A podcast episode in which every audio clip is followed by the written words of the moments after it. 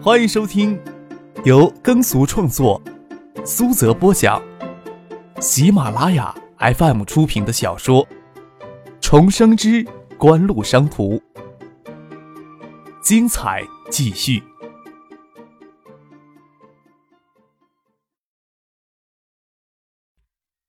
第六百五十六集。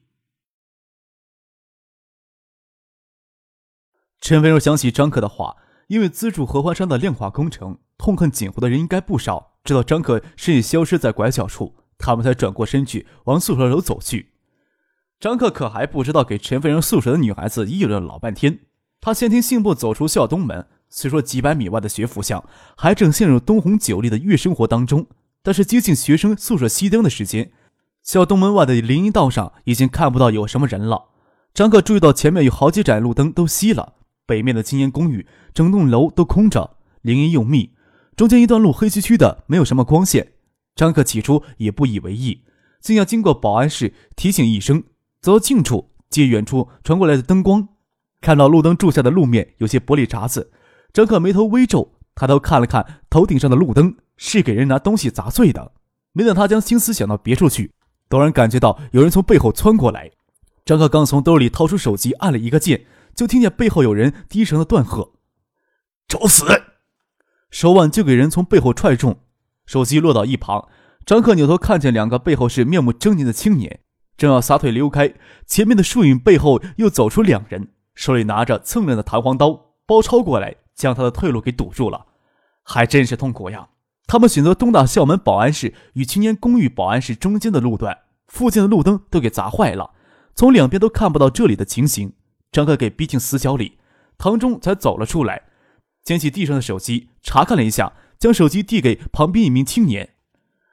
没事儿，他没有来得及拨号，就按了一个键。张克都忍不住想提醒唐忠一句：他这只手机按一个键就足够了。我不想与你为敌，也不想对你做什么。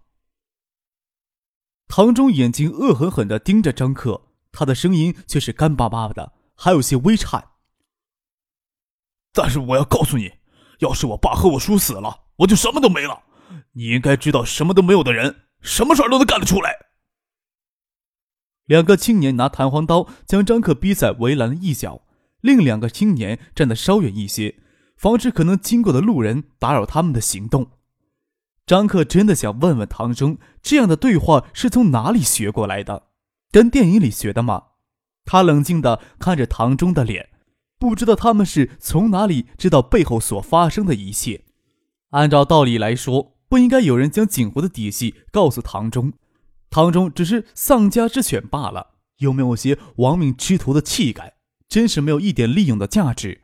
难道带着四个人拿弹簧刀将自己逼在这里，就能救唐英玉、唐英培一命吗？真的是太单纯了。张克都懒得跟他费什么口舌。不过倒是能理解唐中的勇气从何而来。或许这些天参加招聘会受到了什么刺激吧。唐英玉、唐英培两兄弟二审判死缓与改判死刑立即执行，对唐中来说也是绝对不同的。判死缓的人，唐氏兄弟在漳州的残余势力或者说是残余影响，还能给唐中以蒙阴。张克用眼角余光打量着将自己逼在角落里的四个青年，似乎也不够专业。他低头看了看鞋尖。在父亲他们赶来之前，他也不会白痴到做什么挑衅的举动，只要拖三五分钟就足够了。平静的说道：“我能做什么事情啊？如果能这样有效的话，你们似乎更应该去找负责二审的法官吧。”他心里在默数时间，心里想，要是超过三分钟，是不是可以将那些安全事务助理都可以辞退？马海龙与傅俊今年的股权激励也要取消掉呢？我什么事情都可以做出来，你别逼我。唐中一个箭步上去，拽住张克的领口，恶狠狠地盯着他，嘴里的口气喷出来，有些腥臭。张克别过头去，说道：“你要我答应你什么？留我爸跟我叔一条命，当今天事情什么都没有发生过。”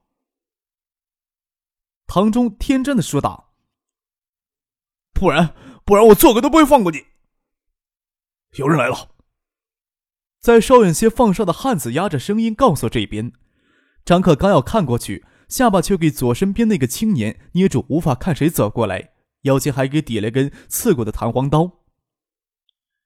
不要喊！你要喊，我就捅死你！右边那个青年冷冷的威胁张克。听着熟悉的高跟鞋基地的声音从校门方向传来，张克听声音就知道是翟丹青。想必翟丹青刚从锦湖研究中心回来。校园里穿过步行回公寓只需要十多分钟的路程。翟丹青也喜欢东大校园夜晚的气氛，或许是下意识的期待这时候经过校园能与张可不经意的相遇吧。张可原本想翟丹青应该会知道如何处置眼前的局面，他却没有看到翟丹青在瞥见抵在张克腰间的弹簧刀时已经慌乱了。翟丹青脚下一崴，停了下来。唐冲恶狠狠走过来说道：“不要惹事滚开！”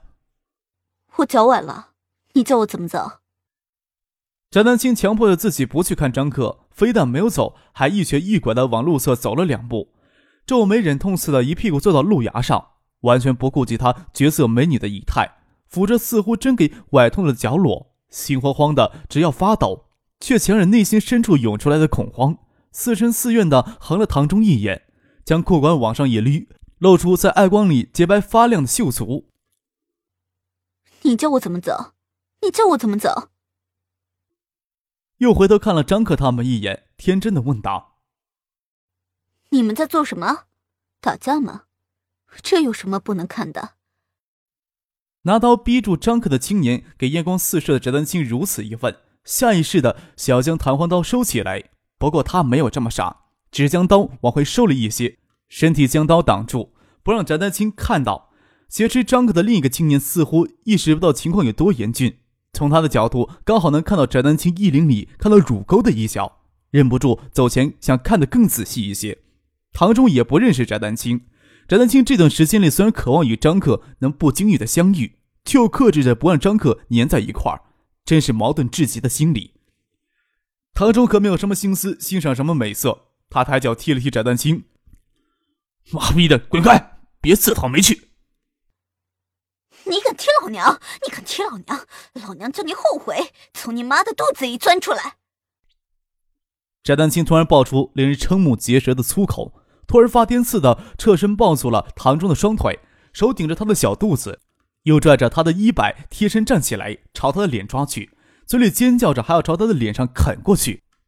翟丹青的突然发作完全出乎了唐中他们的预料，唐中的脸上顿时给抓破了几道血痕，却也挣扎不出翟丹青发疯似的撕咬。刚才还想窥探翟丹青美色的青年，自然给唐中去解围。翟丹青给拽住头发，连退了两步。张克。却也没有想到翟丹青会有如此的反应，对他的反应也有些措手不及。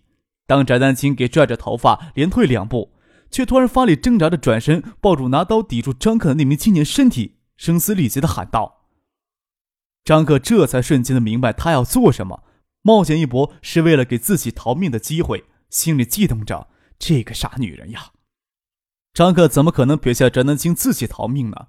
给下意识朝翟丹青扑过去的唐中当下一脚将他踹下路牙，伸手抓住翟丹青抱住那青年的头发，猛然扯向往铁栏山猛撞过去。两名保卫已经从小区里贴近而来，看到这边的动静，也不顾隐藏救人的意图，大喊道：“住手！”撒腿就冲了过来，离他们最近的一个汉子想要挡一挡，给抬脚踹翻在地。唐中毕竟没有玩命之徒的气概，看见给人看到。第一个念头就是撒手逃跑，张可哪让他逃跑呀？一个箭步过去，拽住他的衣领往后勒，拳头直朝他的后脑勺砸了过去，也不顾手疼，连砸两拳，打得唐中眼冒金星，没有返还之力。张克却听见身后翟丹青发出一声尖锐到极点的惨叫，扭头看去，那个偷占翟丹青乳沟的青年持着弹簧刀朝自己刺来，翟丹青尖叫着将身子挡了过来，看着弹簧刀刺进翟丹青的胸口。一股令人震颤的严寒将张哥整个人都冻住，他只是下意识地抱住翟丹青倒下的身体，见那人抽出刀还要刺，也是下意识地伸手挡了一下。那人还要刺来，最先冲过来的保卫发狠一脚腰眼踢去，连人带刀的给撞到铁栏山上，人歪歪的倒下，也不知道死活。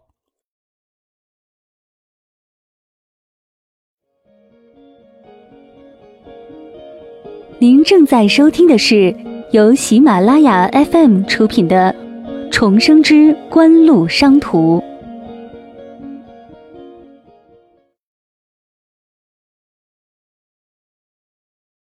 张克浑身颤栗，也不觉得给刺中手臂的疼痛，只感觉温热的鲜血从翟丹青胸口涌出来，按都按不住，也无力去管别的事情，浑身发寒，只是将翟丹青搂在怀里。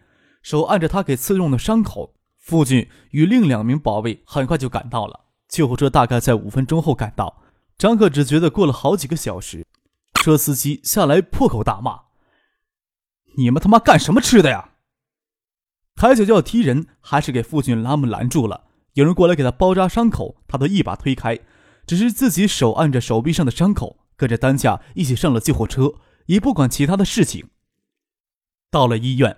看着生死不明的翟丹青给推进急救室，张克那给严寒僵住的脑子才稍稍的恢复过来。坐在急救室外，眼神冷峻的盯着傅俊，似乎要将他吃下去。也不耐烦，医师在一旁给他拿针线缝合几乎给穿刺的手臂，也不觉得有多疼痛。傅俊也是头疼呀。张克盛怒之时，他也不能为自己辩解。在张克传出信号以后，安保这边就立即动了起来，两名保安室的保卫最先到场。但是张克给挟持住，两名保卫不敢贸然采取行动，甚至也不能太贴近惊动堂中他们。离现场稍远，他有两名保卫以最快的速度往现场赶来。本来局势能控制住，但是谁也没有料到翟丹青的反应。翟丹青为了张克脱险，竟然犯险一搏，这也完全让傅俊他们乱了手脚。这时候也不用去想翟丹青为什么会失去冷静的头脑，也不用去想翟丹青为什么会奋不顾身地为张克挡了一刀。翟丹青胸口给弹簧刀刺中了，这时候还生死不明。而且最先赶到现场的两名保卫，要留一人守着张克与翟丹青叫救护车，只有一人去追行凶的人。傅俊他们稍迟了一分钟赶到现场，最终只抓到其中四人，还是让一个人给逃脱了。给张克冷峻的眼神盯着，父亲都觉得自己犯了大错，心头发虚，艰难的说道：“抓住了四个人，其中一个废了，有一个人给逃脱了。”现在已经交给警方处理了。张克压着心头的怒火，告诫自己要冷静，不可以迁怒他人。头转向一边，对父亲的汇报也不置可否。杜飞、孙景萌他们很快都赶了过来。对他们赶来，张克坐在那里，神色冷峻的，也一声不吭，只盯着急救室紧闭的大门，盯着急救室上的灯箱牌。刀口刺击胸骨后并不深，险些没有伤及心脏，失血有些多。问题呢也不是特别严重，还要过些时间伤者才会醒过来。你们现在可以进去看一看，过一会儿护卫会帮着转到病房里去。听着医师这么说，张克紧绷的神经缓了下来，神经一缓下来，就觉得右手臂疼得厉害。刚才他人在急救室之外，给医生缝合手臂几乎是穿刺的伤口，只打了小剂量的麻醉，这会儿麻醉早过了。之前担心翟德清的伤情，也没有觉得手臂疼痛。这时候倒是感觉到了，不过呀，还能忍受。右手吊在胸前，张克左手轻轻拍了拍魏兰的肩膀，说道：“没事了，咱们进去看看吧。”魏兰哭得梨花带雨，悲腔欲绝。旁人不知道魏兰的人生经历，就无法理解魏兰对翟丹青的感情。在一定程度上，翟丹青可以说是魏兰的精神支柱。这一会儿，医院里闻讯赶来的人许多。不想太多的打搅到还在昏迷当中的翟丹青，张克就与魏兰、孙景萌进了急救室。麻醉没有过，翟丹青还陷在昏迷当中，美丽的脸蛋因失血而异常的苍白，就跟冬天的初雪一般，神色倒是静谧。张克抓住翟丹青微凉的手握了握，感觉到的体温倒是心安了一些，又将他的手臂放到了雪白的被单下，轻轻的说道：“真是傻呀，我哪里值得你为我挡一刀呀？”过了一会儿，就与护士一同帮着翟丹青转移到特护病房，在特护病房里陪了一会儿。翟丹青虽然没有醒过来，不过看上去让人很安心了。父亲这时候走进来，告诉他们，省政府秘书长陆文夫已经在外面等很久了。除了陆文夫之外，省委书记陶静的秘书柳志军以及王维军、姚文胜都赶到医院来了。其实李远湖与罗军乍听到消息后，都准备往医院这边赶来。再进一步听到更详细的情况，知道张克只是给刺伤了，没有多大的危险，就没有亲自连夜赶过来，而是让陆文夫与王维军代表他们先到医院来探望。陶静倒是没有直接让柳志军过来探望了，可没有什么大碍，但是却关心翟丹青能不能挺过这一关。他们也不便忙着过来打扰他，都耐心在医院的休息室等候。这一会儿，确定翟丹青不会有生命危险，父亲自然要进来提醒张克一声。除了亲自赶到医院的人之外，还有无数的电话打进来。有些电话，父亲帮张克直接回了，说明情况就可以了；有些电话却是需要张克亲自回的。张克先给他妈挂了电话，这才知道他爸妈已经在赶往建业的路上。听着电话里哽咽的声音，想必是担心的不得了了。不过在路上已经知道事情的详情，放宽了些心。这时候也派另外再派车去接翟丹青的父母，也给婉晴挂了电话。许思也在婉晴那里，强忍着担忧的心情，没有连夜赶过来。人没有事儿，张克的态度就缓和了过来，没有刚才的严峻与冷冰，跟孙继萌、魏兰说道：“你们俩呀，在这里守着了，丹青醒过来就叫我。”与父亲走出了病房，经过拐角处，却听见两名值班的护士在角落里议论。张克与父亲走过来，躲在角落里议论的两名年纪轻轻的护士吓了一跳。吐吐舌头，自知闯祸，赶紧走开了。听到这样的议论，还真是让人哭笑不得。张克只要翟丹青没有什么危险，听到这样的议论，他只是笑笑了事儿。虽说这样的议论挺不尊重人的，不过哪里会跟这些护士计较呢？王维军、陆文夫他们都在医院急诊大楼里休息区等候。张克走过来说道：“让你们担心了，这深更半夜的。人没事啊，我们也能宽心的。”陆文夫指了指张克吊在胸前的手臂，说道：“怎么不住进病房里啊？你这样也不要随便乱走呀，总要在医院里养好伤再说呀。”不是才逮到四个人吗？张克笑了笑，右手臂的形象还真是凄惨。外套连同衬衫的衣袖给齐波哥剪掉，绑上了绷带挂在胸前。我想着呀，是不是要去公安局等消息呢？这时候才想起来要问父亲一些事情。事情交给市局还是区分局处理啊？王军知道张克对暂时逃脱的那个人也恨之入骨，说道：“罗书记啊，知道后给市局打了命令，要求市局连夜调动一切能调动警力，全力抓捕逃脱那个行凶嫌疑人。金厅长呀，也让省厅派了专家配合市局的抓捕工作。那我就去市局等消息。”张克的神情一点都不严峻，口气也是轻松的说着话。朝王维军、陆文夫说道：“大半夜惊动你们，真过意不去。现在呀，没什么事儿了，改天再跟你们谢罪。”陆文夫不知道他们一群人陪同张克赶到市局去等消息，市局的头头脑脑会有什么心情，会感受到怎样的压力。但是张克坚持要去市局坐等消息，他与王维军当然不会真的就回家睡觉，也只能跟着一起去市局。张克的心情倒是能够理解，谁的生命受到威胁？竟然还要奋不顾身的为他挡下一刀，闹些性子都是应该的，不然也太没有脾气了。除了陆文夫、王维军等人外，警后体系里在建业高层听到消息，也都赶到医院来。张克让他们先回去休息，也是真希望他们先回去休息呀。杜飞、蒙了他们听到消息赶过来，这时候都留到医院里。柳志成、邵新文、周玉平等人得知翟丹青一时半会儿麻醉退不了，就先离开了。国务院院长兼警卫研究中心主任的崔国恒与国商院九七级的年级主任崔玉曼听到消息也赶到了医院里来，这时候也先离开了医院。张克在陆文夫、王维军等人的陪同下，直接前往市公安局，盯着市公安局连夜抓捕逃脱的嫌疑犯。张克坚持要到市局坐等消息，市政法委书记于庆林自然也不能在家里坐等消息，在接到电话通知以后，也赶紧坐车赶往了市公安局。